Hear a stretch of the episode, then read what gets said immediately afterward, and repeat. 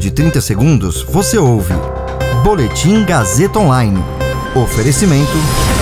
Se você tem muito o que dizer e quer escolher uma profissão para dar voz às suas ideias, a Faculdade Casper Libero é o seu lugar. Jornalismo, publicidade e propaganda, relações públicas, rádio, TV e internet. Todas as possibilidades abertas. Acesse casperlibero.edu.br e conheça as infinitas rotas que o mundo da comunicação oferece. Comunicação é mais do que uma escolha, é um modo de existir. Agora você fica bem informado e atualizado. Está no ar o Boletim Gazeta Online. Em reunião do ProSul, Bolsonaro critica a prisão de ex-presidente da Bolívia. Ministério Público do Trabalho investiga presidente da Fundação Palmares por denúncias de assédio moral. Meu nome é Caio Melo e você ouve agora o Boletim Gazeta Online. O presidente Jair Bolsonaro criticou ontem, durante encontro virtual de líderes do ProSul, a prisão da ex-presidente da Bolívia, Rianine Anhes, por suspeita de participar em uma conspiração para retirar Evo Morales do poder em 2019.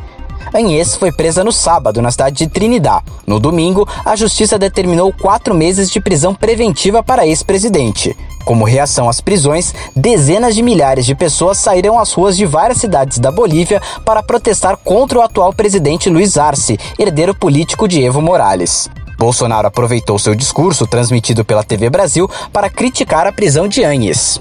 Ele lembrou que a defesa e promoção da democracia é um dos princípios basilares do ProSul, grupo formado por países da América do Sul, como Brasil, Argentina, Chile, Colômbia, Equador, Paraguai, Peru e Guiana. Além disso, durante o discurso, Bolsonaro citou como duas grandes prioridades do governo a superação da crise sanitária e a necessidade urgente de retomada do crescimento econômico diante da pandemia do novo coronavírus.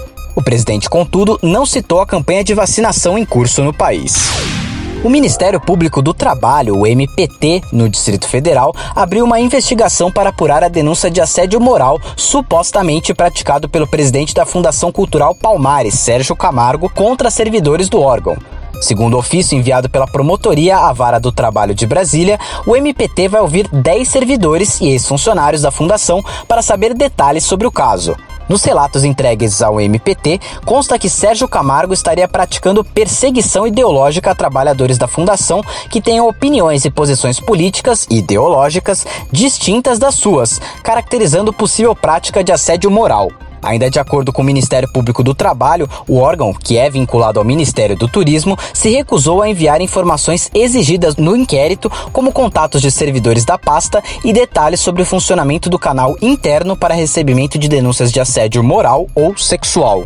Além disso, em julho do ano passado, a promotoria havia solicitado esclarecimentos de Sérgio Camargo sobre o fato de que ele teria negado a existência do racismo, a importância da luta do povo negro pela sua liberdade e a importância do movimento negro em nosso país. Esse boletim contou com suporte técnico de Agnoel Santiago, supervisão técnica de Roberto Vilela, coordenação Renato Tavares, direção da Faculdade Casper Liber e Gazeta Online, Wellington Andrade. Você ouviu Boletim Gazeta Online. Para saber mais, acesse radiogazetaonline.com.br.